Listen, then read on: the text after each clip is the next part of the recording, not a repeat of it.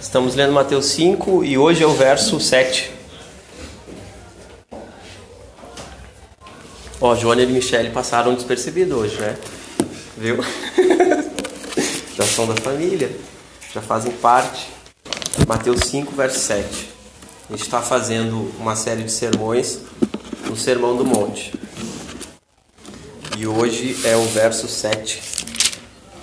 E diz assim a palavra do Senhor: Bem-aventurados os misericordiosos, pois alcançarão misericórdia. Bem-aventurados os misericordiosos, pois alcançarão misericórdia. Ora comigo um pouquinho. Pai, estamos diante da tua palavra, estamos diante da tua santa e bendita palavra. Que teu Espírito Santo nos conduza, Senhor. Que ele quebre as barreiras do nosso coração, da nossa mente, que possamos entender a tua vontade para a nossa vida. Que a gente saia daqui renovado, que a gente saia daqui sabendo mais de ti. É o que nós te pedimos, Pai, nos ajuda, em nome de Jesus. Amém. Meus irmãos, a gente precisa retomar o que a gente já falou sobre as bem-aventuranças, porque a gente já está falando há um bom tempo já sobre elas. E é natural que a gente esqueça de uma ou outra, ou não se lembre de alguma, de alguma bem-aventurança. São oito ao total. E a minha expectativa é que ao final a gente consiga decorar, saber falar elas de cor. Essa é a expectativa que eu, que eu tenho para nós. Oito, oito bem-aventuranças. Nós falamos sobre a primeira, que é bem-aventurado os pobres de espírito. Aqueles que são mendigos espirituais, aqueles que sabem que tudo que eles têm, tudo que eles possuem, veio do Senhor. Eles sabem disso, que a família que eles têm, ah, os filhos, o emprego, ah, o dom da vida, o perdão, tudo, tudo que eles possuem veio do Senhor. E eles são felizes. Falamos sobre a palavra feliz que o Senhor descreve aqui, macariós, completo, mais do que feliz, aprovado. Era uma palavra usada pelos romanos para descrever os deuses, a aprovação dos deuses. E Jesus está usando, olha, mais do que felizes, completos são os meus discípulos, porque eles são pobres de espírito. Eles sabem que eles não possuem nada. Tudo que eles têm, eles receberam de bom grado de mim. Então, bem-aventurados pobres de espírito. Depois nós falamos que bem-aventurado, mais do que feliz, são aqueles que choram. Choram pelo seu pecado individual. Choram pelo pecado dos outros, choram pela depravação do mundo. Esses são mais do que felizes, porque eles serão consolados. Nós falamos sobre isso. Nós falamos também que bem-aventurado, bem-aventurados são os mansos. Os mansos, aqueles que rolam, falamos sobre o Salmo 37 e sobre o entregar no hebraico significar rolar, aqueles que rolam o seu caminho para o Senhor, aqueles que entregam a sua vida, aqueles que, que colocam toda a sua reputação nas mãos do Senhor. Aqueles que recebem a crítica, que as pessoas dizem: você é pecador, você você errou comigo, e eles são mansos. E às vezes essas acusações são falsas, às vezes são calúnias, são difamações, mas eles não reagem. Eles são mansos, eles entregam para o Senhor, eles rolam toda essa situação de humilhação, de confronto, eles entregam para o Senhor: Senhor, tu és o juiz, tu és o santo juiz. Esses são os mansos, os mais do que felizes. Semana passada falamos sobre bem-aventurados os que têm fome e sede de justiça. E tentei explicar para vocês que essa justiça não é uma simples indignação, indignação política, uma indignação, indignação social. Não, é uma fome e sede de justiça por Deus. Uma fome e sede de justiça de Deus. Eu expliquei para vocês que justiça no contexto de Mateus são duas: a justiça de Deus, que é revelada pelo Evangelho, pelo sacrifício de Jesus na cruz, e a justiça dos homens, a nossa justiça, que tem que exceder a justiça dos religiosos, dos hipócritas, daqueles que dizem que fazem parte do reino, mas de, de fato de verdade não fazem. Então falamos sobre essas quatro: pobres de espírito, os que choram, os que são mansos e os que têm fome e sede de justiça. Agora, Jesus vai para o outro lado agora. Jesus agora, porque essas quatro dizem respeito o, muito exclusivamente no relacionamento do discípulo com Deus. Por mais que bem-aventurados mansos tenham alguma relação com o que os outros dizem, o discípulo ele não, ele não vai de encontro ao outro. Ele recebe aquela crítica. Então essas quatro bem-aventuranças, elas são verticais. Eu com Deus. O meu relacionamento com Deus. Eu com Deus. E agora Jesus, ele vai para outro lado. Ele sai do, do discípulo e o seu Senhor e ele vai para um relacionamento horizontal. Do discípulo com os outros. Bem-aventurados os que são misericordiosos, pois eles alcançarão misericórdia. Mais tarde que eu lembro disso, eu lembro de já ter ouvido falar sobre isso, sobre esse relacionamento vertical e agora sobre esse relacionamento horizontal. Sim, claro, você lembra. Claro que você lembra. Você lembra porque Êxodo 20 fala sobre isso. E o que é Êxodo 20? Êxodo 20 são as dez palavras, são o decálogo, os dez mandamentos. E lá também são mandamentos verticais e mandamentos horizontais. Quais são eles? É, não terás outros deuses, terás só o Senhor como seu Deus. Não farás imagem de escultura, não tomarás o nome do Senhor em vão. Lembra-te, guarda o sábado, honra o teu pai. Até aqui, até os quatro primeiros que eu falei: não terás outros deuses, não farás imagem, não tomarás o nome do Senhor em vão. Lembra-te, guarda o sábado. São mandamentos verticais do discípulo com seu Deus. E agora começa os mandamentos horizontais. Honra teu pai e tua mãe. Não mata, não adultera, não furta, não dá falso testemunho e não cobiça os mandamentos horizontais. Os comentaristas dizem que o Sermão do Monte, as bem-aventuranças, são o decálogo do Novo Testamento. São os dez mandamentos do Novo Testamento. E até aqui, até a quarta bem-aventurança, falávamos desse relacionamento vertical. E agora começamos a falar desse relacionamento horizontal. E que loucura, né? Eu, vocês viram que eu fiquei mexendo com os dedos aqui. É porque eu sei a ordem fazendo os dedos. Eu falava com a Sol e a Sol, tá, mas qual que é o quinto? Eu falei, não, não faz assim. Um, dois, três, quatro. Ah, ok. Não faz assim. Não pergunta assim aleatório, qual que é o. Não, vamos, vamos no, vamos no vamos assim bonitinho, assim que eu aprendi. E não na sua integridade, porque quando ele fala do guarda o sábado, ele dá alguns versículos ali explicando por que guardar o sábado. Mas por que, que é assim, né? Por que, que a gente tem dificuldade em guardar a palavra do Senhor? Em lembrar?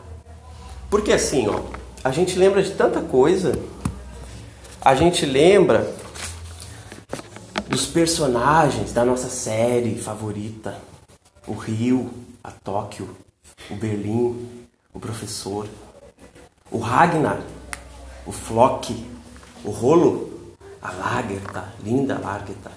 A gente lembra. A gente lembra do Klemer, do Ceará, do Índio, do Yarley, do Fernandão. Vocês lembram? 2006. Esses nomes abalaram o mundo em 2006. Eu conseguiria descrever para vocês o gol. Eu conseguiria, eu conseguiria. Sem votar nem tirar. Mas os dez mandamentos eu tenho que eu tenho que ir nos dedos aqui. A grande verdade é que o que é de suma importância, o que faz arder no nosso coração, nós fazemos questão de lembrar. Eu sei a escalação do Inter de 2006 do Mundial. Eu sei. Você sabe se os personagens da sua série favorita de cor. Mas as oito bem-aventuranças, oito bem-aventuranças, talvez a gente não saiba de cor. Os dez mandamentos, talvez a gente não saiba de cor. E isso é muito ruim, é muito ruim porque o Senhor Jesus ele diz: vocês erram, vocês pecam e não conheceram as Escrituras. É por isso que vocês pecam. E em Marcos 10, um jovem rico chega em Jesus e diz: Mestre, o que eu devo fazer para herdar a vida eterna? Jesus respondeu: Você conhece os mandamentos? Não matarás, não adulterarás, não roubarás, não darás falso testemunho, honra teu pai e tua mãe. Você consegue perceber que Jesus ele começa a responder ao jovem rico a partir dos mandamentos horizontais? Ele não pergunta é, sobre tu tens só um Deus. Não, ele começa com os mandamentos horizontais do relacionamento. E qual mandamento que ele não fala dos relacionamentos? Ele fala: tu, tu não, não matarás, não roubarás, não furtarás, não darás falso testemunho. E o que Jesus está fazendo aqui? Ele não, ele não menciona um, ele não menciona um dos relacionamentos horizontais. Por que ele não menciona? Porque Jesus ele sabe quem é esse jovem. Ele sabe o que vai acontecer com ele. Jesus está preparando o tombo desse garoto. É como num golpe de judô. Ele está deslocando o oponente da perna de apoio, do pé de apoio, para derrubá-lo. Você conhece os mandamentos? Não matarás, não adulterarás, não furtarás, não darás falso testemunho. Todos horizontais. Porque na cabeça desse jovem, ele cumpria os mandamentos. Ele diz: Sim, eu conheço. E Jesus omite o décimo mandamento: Não cobiçarás. Por quê? O Senhor sabia que esse garoto cobiçava. Alguns comentaristas dizem que o, o, o pecado dele é não cumprir o primeiro, não terás outro, outros deuses além de mim. Mas Jesus ele faz de propósito isso e não falar do não cobiçarás. Ele está deslocando esse garoto para derrubar ele, para expor a, a, sua, a sua vergonha. Então vá lá, se você faz isso, venda tudo que você tem e me siga. E o jovem saiu triste. E o jovem saiu é, frustrado com o Senhor, porque ele não cumpria os mandamentos. E o C.S. Lewis ele diz o seguinte: as boas novas da lei são, são como as boas novas de chegar à terra firme depois de um atalho que deu errado, atravessando lama, estrume e um pântano. Depois de pegar toda aquela sujeira pegajosa e fedorenta, você está aliviado de finalmente chegar a algo sólido, algo que pode confiar, algo que você pode contar. Esse é o valor dos mandamentos. Esse é o valor das escrituras. É o que C.S. Lewis diz. É muito bom ter algo sólido para se pegar. Porque vivíamos tomando atalhos. E atalhos são ruins algumas das vezes. Você pega um atalho, a estrada é esburacada, você pega um atalho, o caminho acaba sendo pior do que seguir pela, pelo que é mais correto. Então, C.S. Lewis está dizendo, é muito bom ter algo sólido. As escrituras são algo sólido. Os mandamentos são algo sólido. E as pessoas acham que os mandamentos eles foram abolidos, né? Mas não. O Senhor Jesus ele disse que ele não veio abolir a lei, ele veio cumpri-la. Então é muito importante a gente ter essa essa dimensão da importância das escrituras. Bem-aventurados misericordiosos, e vamos falar disso agora. Agora estamos falando de bem-aventuranças no sentido do outro. Falamos do vertical e agora estamos no, no, horizontal. Estamos falando sobre isso. É, misericórdia significa clemência, piedade, compaixão.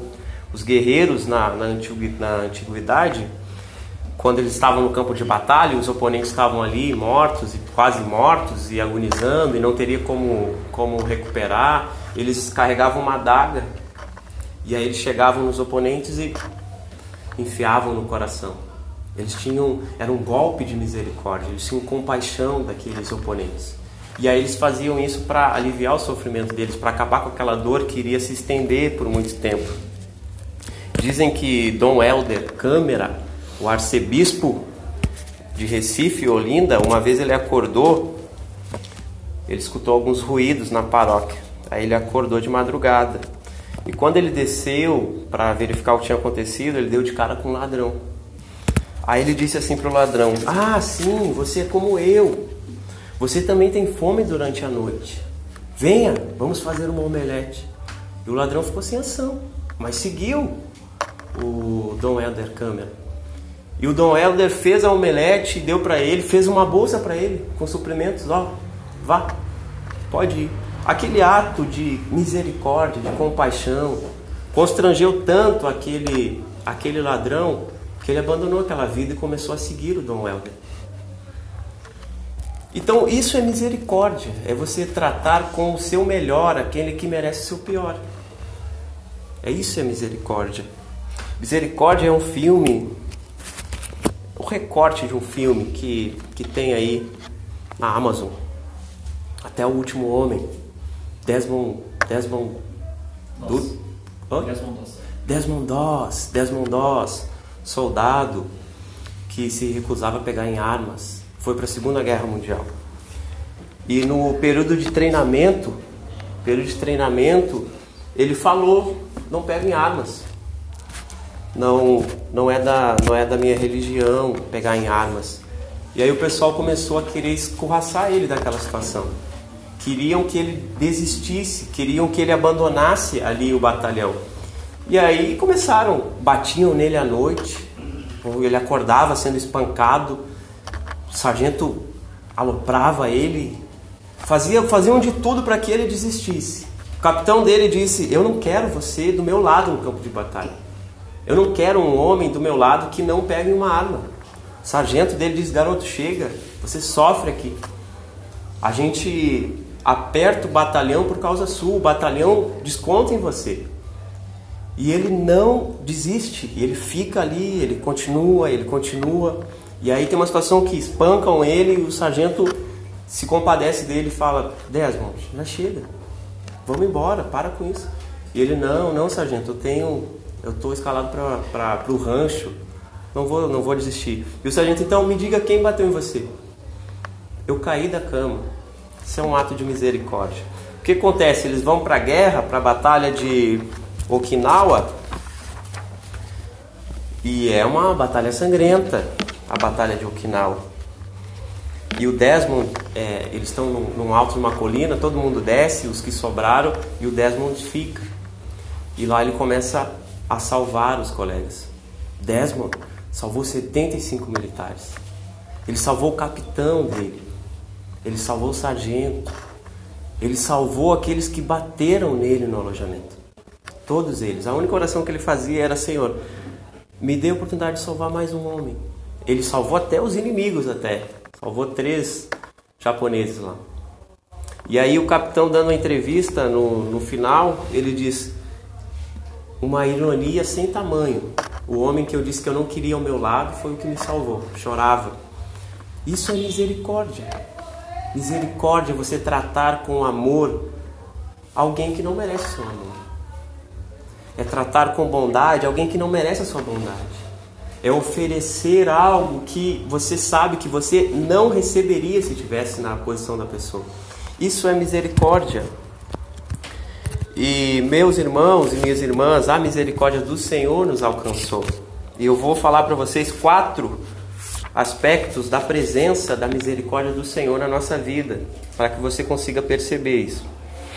A misericórdia do Senhor nos alcança quando temos ansiedade e medo do futuro.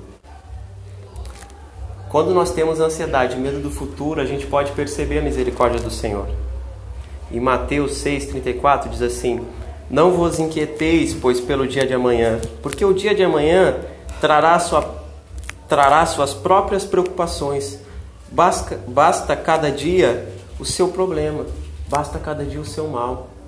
As misericórdias do Senhor, elas nos completam, elas nos renovam, elas tiram a nossa ansiedade do futuro. Elas são capazes de tirar o nosso medo do que não sabemos que, que pode acontecer.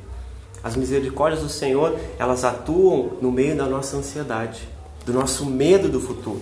As misericórdias do Senhor também, elas atuam quando temos medo de sucumbir às provações. Quando temos medo de cair no pecado, eu vou cair de novo nisso, eu sei, daqui a pouco vai acontecer. As misericórdias do Senhor estão ali. Tiago 1, 13 e 14 diz assim: Ninguém é tentado por Deus, pois Deus não pode ser tentado pelo mal e Deus não tenta ninguém. Cada um é tentado quando atraído e seduzido pelo seu próprio desejo. Então o Tiago está dizendo: olha, não, não é Deus que tenta você, não, é sua carne. É sua natureza caída, depravada. É o pecado original que faz isso com você. Mas a misericórdia do Senhor está no meio dessa provação. Porque 1 Coríntios 10, 13 diz assim: Não veio sobre vocês nenhuma tentação que não fosse humana. Isso está confirmando o que o Tiago falou. Mas Deus é fiel e não deixará que vocês sejam tentados além do que vocês podem resistir. Pelo contrário, juntamente com a tentação, providenciará uma saída para que vocês possam suportar. Então aí você percebe a misericórdia do Senhor no meio da sua provação. No meio da adversidade, você percebe a misericórdia do Senhor. Ele está dizendo para você: você pode com isso. Não é maior do que você. Isso não é do tamanho que você acha que é. Você pode vencê-la. Há um escape em toda tentação, há um escape. Eu não consegui, Tarek. Não, você não quis. Não é maior do que você. As misericórdias do Senhor garantem isso. Outra coisa, outro aspecto da nossa vida que a gente percebe a misericórdia do Senhor, quando temos tempo de necessidades, quando estamos precisando de coisas espirituais. Eu vou aos cultos e, e não te sinto, Deus. Quando estamos fazendo uma sequidão, parece que a minha oração não sobe, parece que eu não, que eu não vejo o teu agir na minha vida. Nesses momentos também podemos perceber as misericórdias do Senhor. Hebreus 4,16 diz assim: Portanto, nos aproximemos com confiança do trono da graça, para que, recebendo misericórdia, encontremos graça a fim de sermos socorridos no momento oportuno. Então, quando estamos sentindo, cara, eu não consigo orar, eu não consigo ler as Escrituras, eu não consigo sair dessa situação de pecado, Hebreus está dizendo: você pode se aproximar com confiança, você não será fulminado. Deus não vai acabar com a tua vida. As misericórdias dele estão ali para os tempos de sequidão. Meu Deus, eu estou há, há tantos dias sem, sem orar. Agora, quanto mais tempo, mais difícil. Não, se aproxime com confiança. As misericórdias do Senhor garantem isso. As misericórdias do Senhor também são suficientes para o dia de hoje e para todo sempre. Elas se renovam. Esse é o quarto aspecto. Existe misericórdia para hoje e amanhã existe outra misericórdia do Senhor. Elas se renovam. Lamentações 13, 3, 22 23 diz assim: A bondade do Senhor é a razão de não sermos consumidos. As suas misericórdias não têm fim. Elas renovam-se cada manhã. Grande é a tua fidelidade. Essas são palavras do Senhor para nós hoje. Elas se renovam. E e eu mostrei para vocês quatro aspectos da misericórdia do Senhor na nossa vida. E a pergunta que fica hoje aqui é a seguinte: as nossas misericórdias se renovam como do Senhor? Nós conseguimos renovar as misericórdias com os outros, porque agora essas bem-aventuranças dizem respeito ao nosso relacionamento com o outro. Como perdoamos? Como nos relacionamos? Eu perdoo, mas não anda comigo nunca mais. Isso é misericórdia? Você imagina Deus falando isso para você. Tá perdoado, Tarek, mas não anda mais comigo. Não frequenta mais a minha casa. Tá perdoado, Tarek, mas agora o nosso relacionamento vai ser diferente. As misericórdias do Senhor se renovam na nossa vida. E as nossas se renovam na vida dos outros? Essa é a pergunta.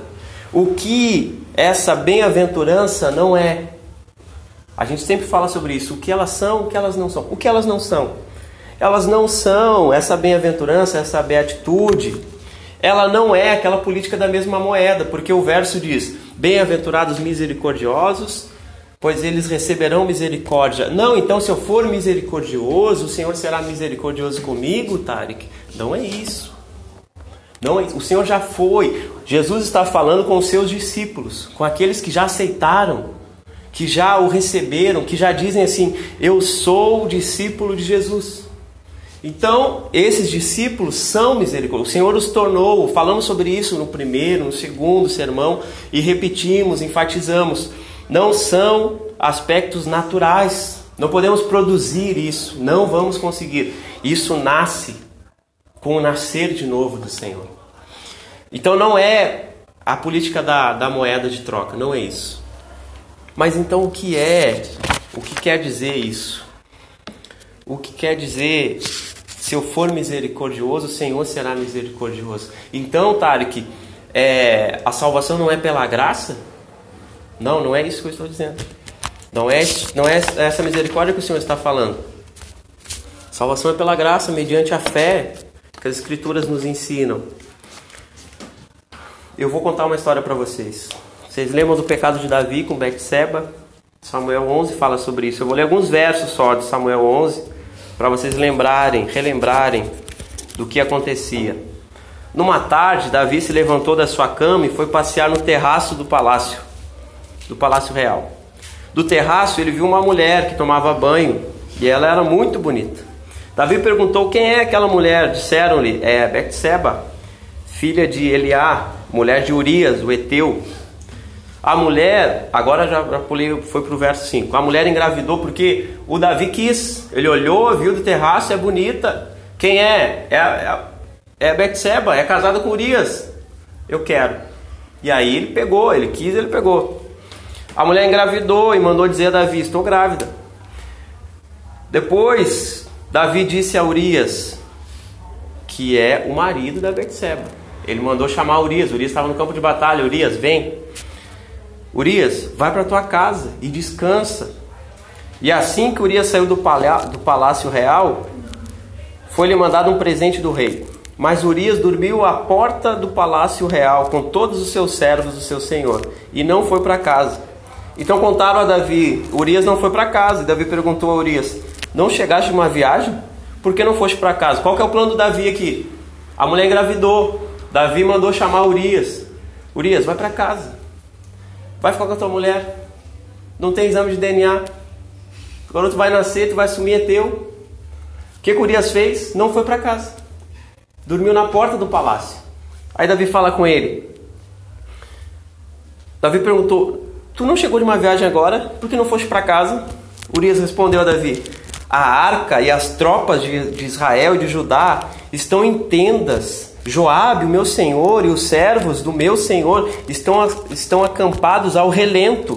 Como eu iria para casa comer e beber e me deitar com a minha mulher? Era isso que Davi queria que ele fizesse. Mas ele está dizendo: como que eu ia fazer isso? As tropas estão no campo por toda a vida, por tua vida e por tua honra, não farei isso. Olha, esse cara é fiel a Davi, Davi está querendo enganar ele.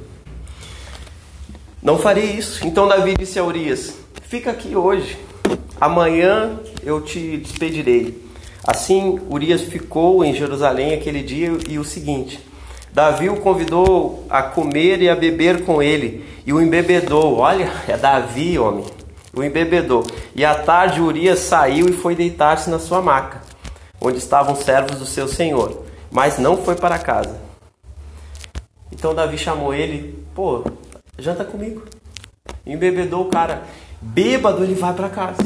Não, deitou no cantinho, não foi para casa. Aí Davi faz o seguinte: escreveu uma carta a Joabe e mandou Urias levar. Na carta ele escreveu: posiciona Urias na linha de frente, onde a batalha for feroz, e deixa ele sozinho para que seja ferido e morra. Mandou Urias levar essa carta, aonde ele pedia para Joabe colocar Urias no, na linha de frente para que ele morresse. Davi gostou, pegou, tentou acobertar, não deu certo. E aí Samuel 12, segundo Samuel 12, fala fala o que aconteceu com Davi. O Senhor enviou Natã a Davi. Quando ele chegou, disse a Davi: Numa cidade havia dois homens, um rico e outro pobre. O rico tinha rebanhos e manadas em grande número. Mas o pobre não tinha coisa nenhuma, senão uma pequena cordeira que comprara e criara.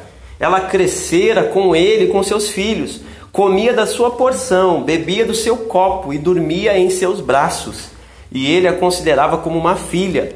Certa vez, um viajante chegou à casa do rico, mas ele não quis pegar uma ovelha sua ou um boi seu para dar de comer ao viajante que o visitava. Assim tomou a cordeira do pobre e a preparou para o seu hóspede. Natan contou essa história para Davi. O que Davi fez? Então Davi se enfureceu por causa daquele homem e disse a Natan: Assim como o Senhor vive, o homem que fez, o homem que fez isso deve ser morto. Ele deverá restituir quatro vezes o preço da cordeira, porque agiu sem compaixão, agiu sem misericórdia. Ele tinha um monte de cordeiras, ele tinha um monte de bois. Ele pegou a única cordeira daquele pobre que comia da sua porção, que dormia em seus braços. Esse homem não é um misericordioso, Natan, ele deve morrer. Davi está enfurecido, ele é o rei. Então Natan disse a Davi: Esse homem és tu. Essa história é a tua história, Davi. Assim diz o Senhor, Deus de Israel: Eu te ungi rei sobre Israel, te livrei da mão de Saul. E aí o Senhor vai falando o que ele fez por Davi. Assim diz o Senhor: Da tua própria família trarei o mal sobre ti. Davi, você não foi misericordioso. Eu não serei misericordioso com você, Davi. Mas Davi foi salvo? Foi salvo. Mas Davi era um homem segundo o coração de Deus? Davi era um homem segundo o coração de Deus. Mas Davi não foi misericordioso com o Urias.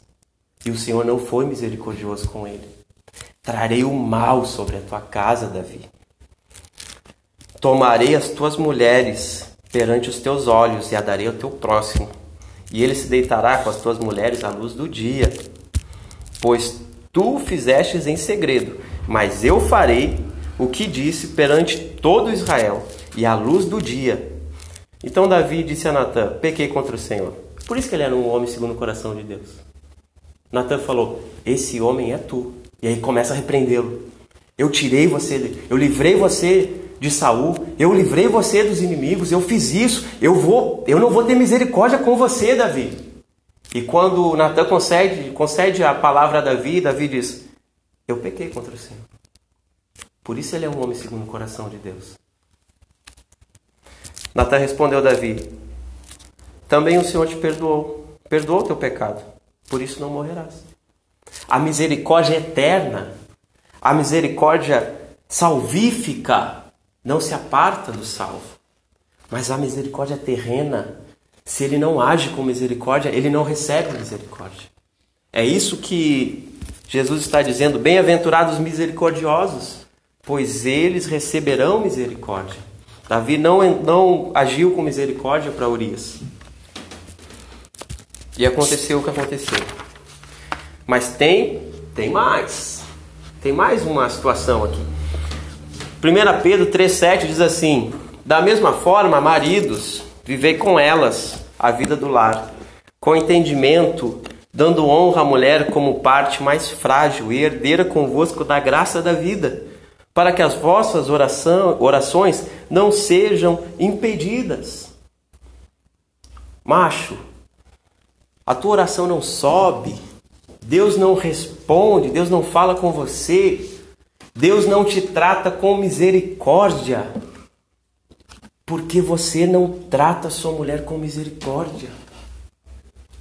Você não é misericordioso com a sua mulher, e é por isso que as suas orações são impedidas. É isso que Pedro está falando.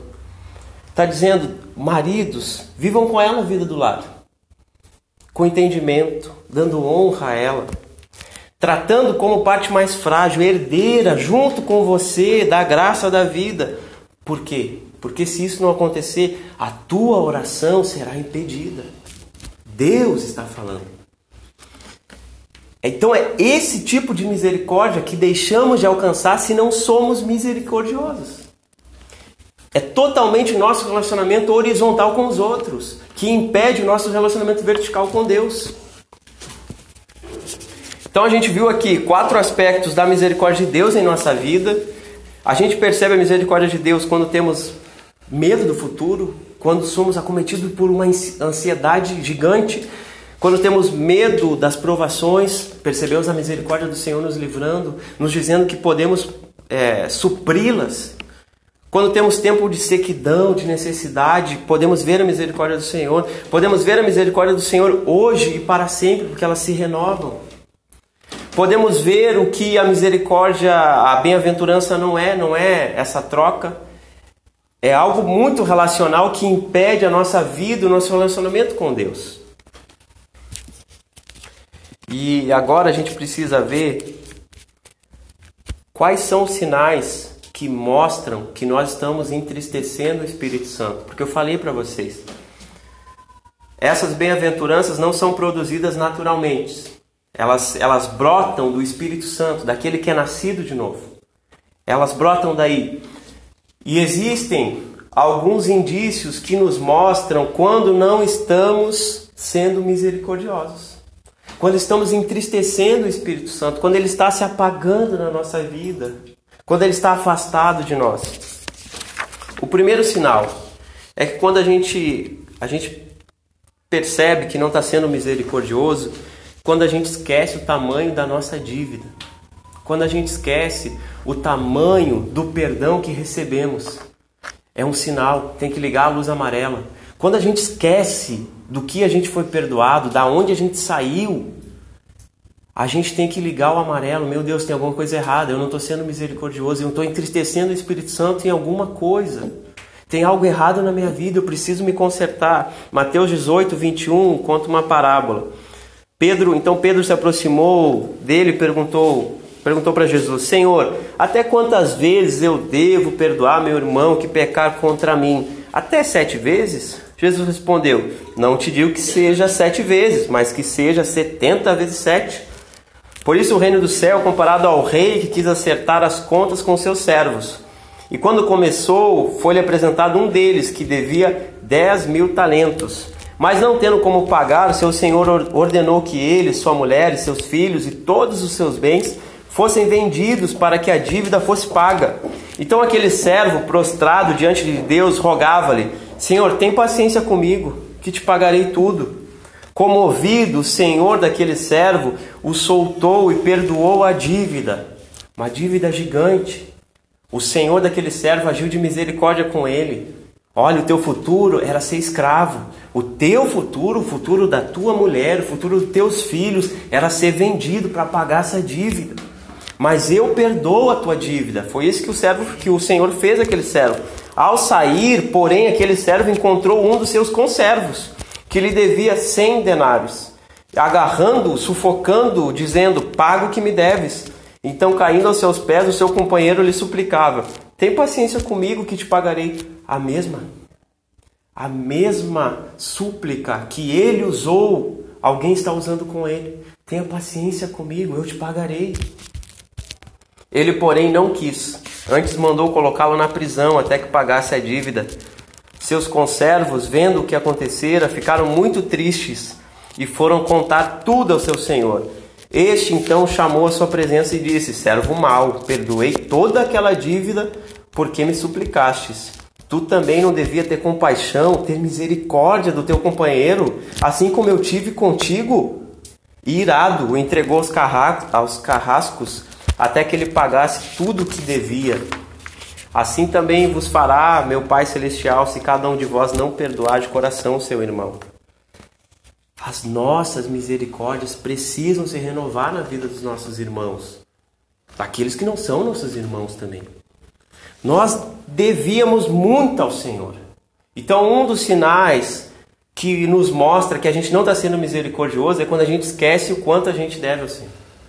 Quando a gente esquece o quanto ele nos perdoou. Outra coisa, quando a gente começa a selecionar quem merece misericórdia, aí a gente não não é uma situação de esquecer o quanto o Senhor nos perdoou. É lembrar, o Senhor me perdoou, o Senhor foi misericordioso comigo. Mas eu começo a selecionar. Com esse aqui eu vou ser misericordioso, com esse aqui eu não vou ser, esse aqui é vagabundo, esse aqui tem que trabalhar, esse aqui não merece a minha misericórdia. Lucas 10, 30 conta a parábola do bom samaritano. E Jesus lhe respondeu: Um homem descia, perguntaram para ele: Quem é meu próximo? O homem descia de Jerusalém para Jericó e caiu na mão dos assaltantes que o roubaram e depois de espancá-lo foram embora, deixando quase morto. Por acaso um sacerdote descia pelo mesmo caminho e vendo passou de longe. De igual modo também um levita chegou àquele lugar e quando viu passou de longe. Mas um samaritano que ia de viagem aproximou-se e vendo encheu-se de compaixão, de misericórdia. E chegou perto dele, enfaixou suas feridas, aplicou-lhe azeite vinho, e pondo-lhe sobre sua própria montaria, o levou para uma hospedaria e cuidou dele. No dia seguinte, pegou dois denários, entregou ao hóspede e disse: Cuida dele, quando voltar te pagarei tudo que gastares a mais. Qual desses parecia ter sido próximo do que caiu na mão dos assaltantes? Quando a gente começa a selecionar quem merece misericórdia ou não, não estamos sendo misericordiosos. O sacerdote passou é samaritano, não presta, é morador de rua, não vale a pena, é drogado, não vale a pena. Quando a gente começa a selecionar quem merece, quem não merece a nossa misericórdia, é um sinal que a gente não está sendo misericordioso. Então, quando esquecemos da nossa dívida, não somos misericordiosos. Quando começamos a selecionar para quem a gente vai estender a nossa mão, não somos misericordiosos. Terceiro, quando começamos a contabilizar o preço da nossa misericórdia. João 12, 1 ao 6 diz assim: Seis dias antes da, antes da Páscoa, Jesus foi para Betânia, onde estava Lázaro, a quem ele ressuscitara dos mortos. Ofereceram ali um jantar. Marta servia e Lázaro, um dos seus, um dos que estavam à mesa com ele. Então Maria, tomando um frasco de bálsamo de nardo puro, de alto preço, ungiu os pés de Jesus e o enxugou com seus cabelos. E a casa se encheu com o perfume do bálsamo. Mas Judas, Judas Iscariotes, um, um dos discípulos, o que haveria de traí-lo, disse: por que este bálsamo não foi vendido por 300 denários e o dinheiro dado aos pobres? Quando a gente começa a contabilizar a misericórdia, é sinal que não estamos sendo misericordiosos. Por que, que ele deu dinheiro para o fulano? Podia ter vendido. Por que, que, ele deu, por que, que eles dão dinheiro na igreja? Que gente podia ter ajudado um monte de mendigo aí. Não, mentira, isso é falso. Isso é falso. Isso não é misericórdia. Quando começa a contabilizar, Judas está vendo que a mulher está tá entregando tudo que ela tem, está quebrando um vaso nos pés do Senhor, está querendo honrar o Senhor, glorificar, louvá-lo com tudo que ela tem. O falso misericordioso, ele olha e diz: Puxa vida, podia ter vendido isso. Podia, eu não, não dou dízimo, não dou oferta, eu, eu vou comprar cesta básica para entregar. Quantas cestas básicas essa pessoa comprou? É mentira. Isso é um sinal de pessoas que não são misericordiosas. Pessoas que tentam fazer é, é, economia, educação financeira. Não existe educação financeira no reino. Não existe educação financeira nas bem-aventuranças. Não existe saldo, reserva, saldo de emergência nas bem-aventuranças. Não vou aqui porque lá na frente talvez eu precise dispensar essa misericórdia que tenho com outra pessoa. Não, não existe isso. As misericórdias do Senhor se renovam, as nossas deveriam se renovar diariamente. Então, quando começamos a contabilizar a misericórdia, é sinal que não estamos sendo misericordiosos, é sinal que estamos entristecendo o Espírito Santo. Lucas 15, 16 conta cinco parábolas, vocês vão lembrar delas. A primeira é a dracma perdida, né? A segunda é a ovelha perdida. A terceira é o filho pródigo. A quarta é o administrador infiel. E a quinta é o rico e o Lázaro. Cinco parábolas Jesus está contando.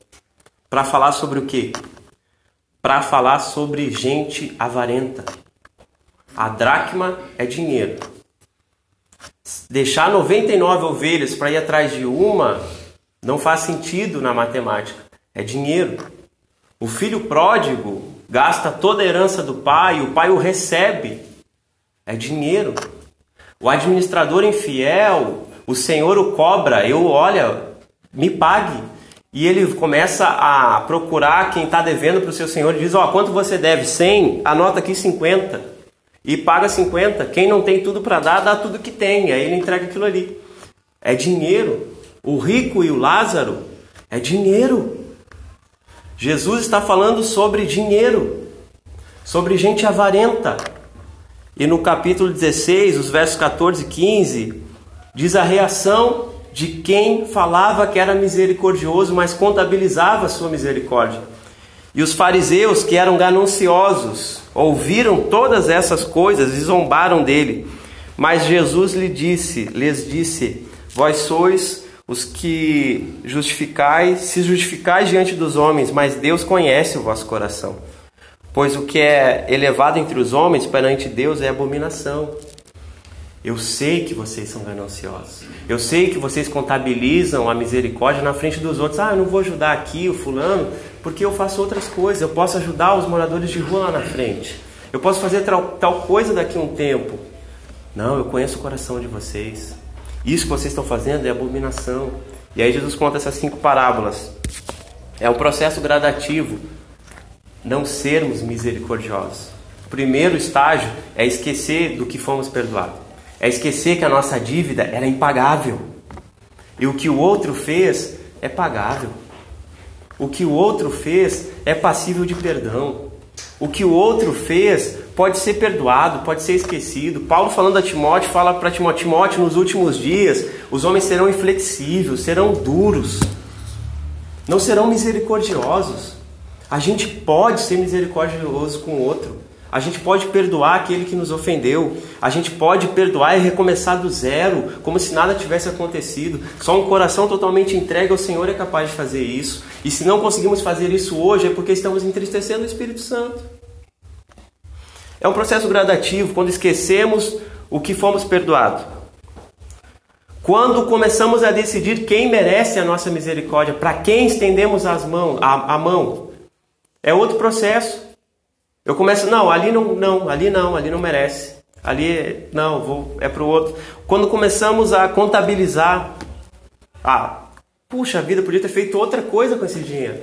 O pessoal fica ofertando, podia ter feito outra coisa. Não fazem nada. Não fazem nada. É um processo muito gradativo.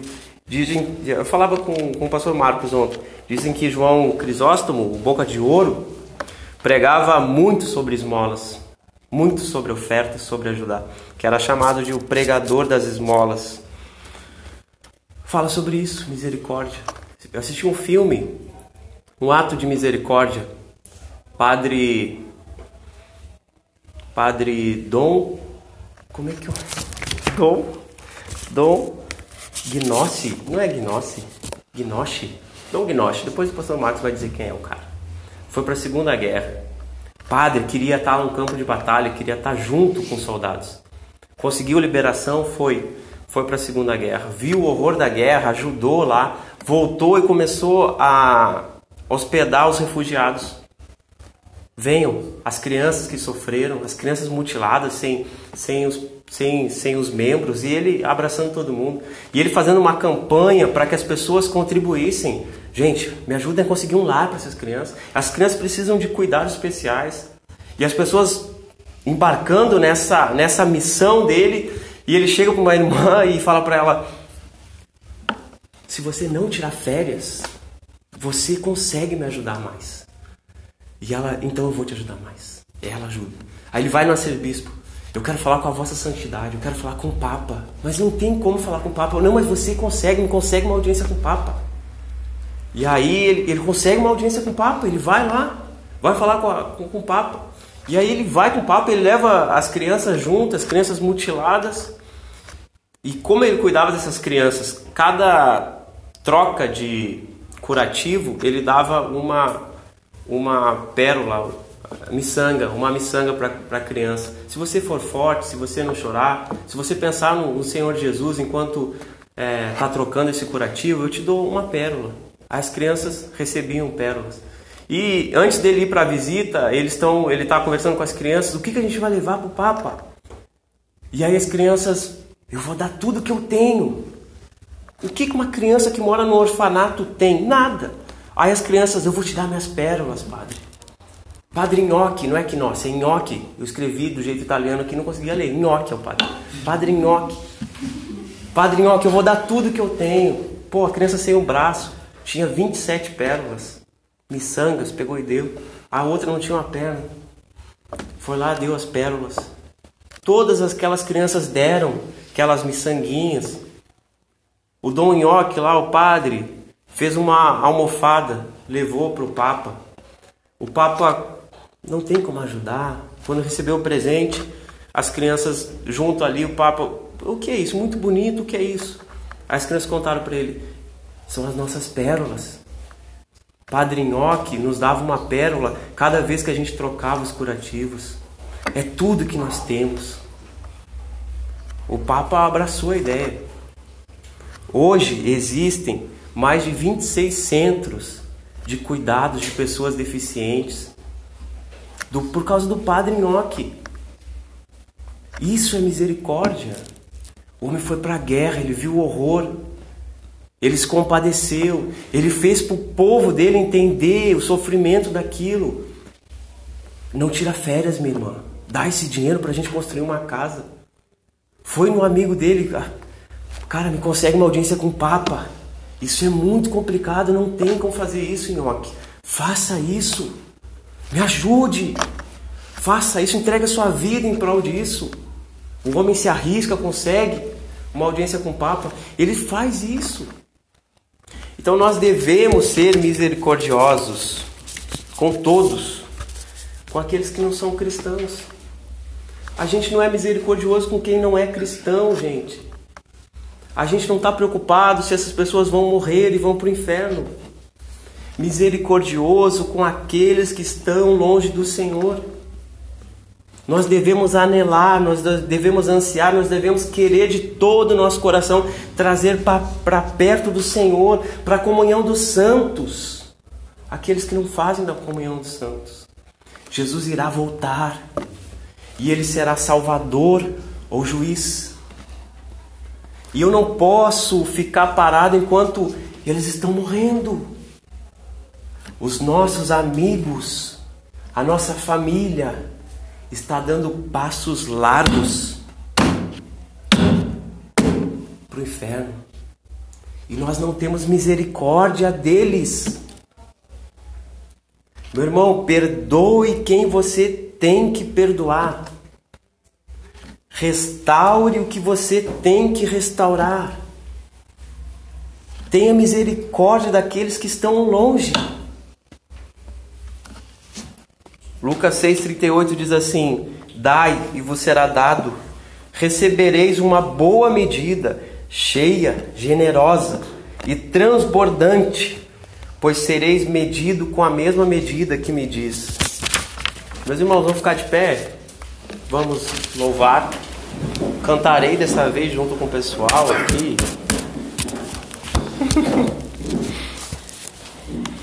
Bem-aventurados misericordiosos, pois eles alcançarão misericórdia. A tua oração tem que subir dessa parede, meu irmão. Mas para que isso aconteça, o relacionamento com a tua esposa tem que estar tá zeradinho.